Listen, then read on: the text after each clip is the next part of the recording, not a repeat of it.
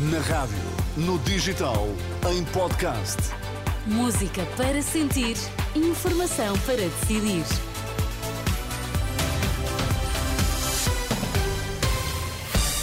Altura agora para as notícias em destaque no Jornal das 11.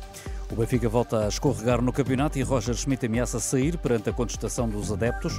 Portugal lamenta o veto norte-americano. O Conselho de Segurança da ONU insiste no cessar-fogo em Gaza.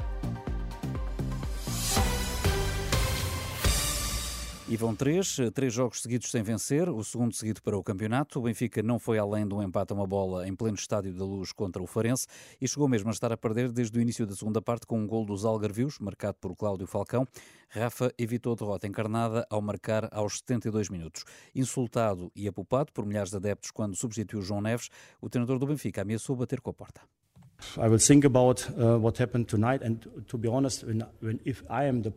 Vou refletir sobre o que aconteceu esta noite. Sendo honesto, sou eu o problema se o Benfica precisa de um treinador que faça as substituições que os adeptos querem. Não há problema. Saio e virá alguém para me substituir e que faça melhor. Uh, Se o problema sou eu, abro espaço para que uh, venha alguém melhor do que eu. Sempre disse que devo ser um bom treinador porque este é um grande clube. Se não sou bom o suficiente, vou embora. É fácil, é alguém que tenho que pensar.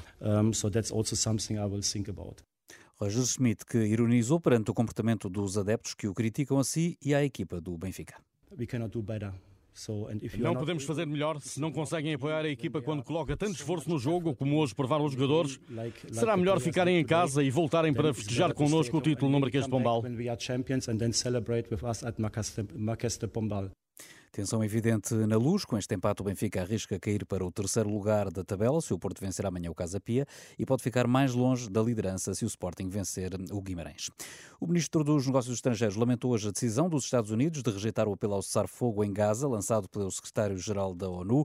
Em declarações à luz, João Gomes Cravinho insiste na via do diálogo e sublinha que esta era a posição que Portugal tem assumido e insiste que é urgente haver um cessar-fogo humanitário para permitir ajuda à população de Gaza, ao mesmo tempo que diz ser fundamental que haja a libertação sem condições dos reféns em Gaza. Os Estados Unidos vetaram hoje um projeto de resolução do Conselho de Segurança da ONU que exigia um cessar-fogo humanitário imediato na região, apesar do apelo inédito lançado pelo secretário-geral António Guterres. Para os Estados Unidos, a resolução não era equilibrada nem tinha em conta a realidade. Infelizmente, todas as nossas recomendações foram ignoradas e o resultado deste processo apressado foi uma resolução desequilibrada e divorciada da realidade não ia alterar nada no terreno de concreto e, por isso, infelizmente, não podemos apoiar. As razões para o veto pelo embaixador norte-americano na ONU, Robert Wood. Por cá foram detidas oito pessoas por falsificação de documentos eh, para entrada na Escola Prática de Polícia. Segundo um comunicado da PSP, no âmbito desta operação foram feitas buscas em unidades militares. É o culminar de uma investigação que durou um ano e que teve início com a denúncia de que haveria candidatos a frequentar a Escola Prática de Polícia que não tinham o 12 ano e que apresentavam certificados de habilitação falsos, a quando do processo de candidatura para entrar precisamente na Escola Prática de Polícia.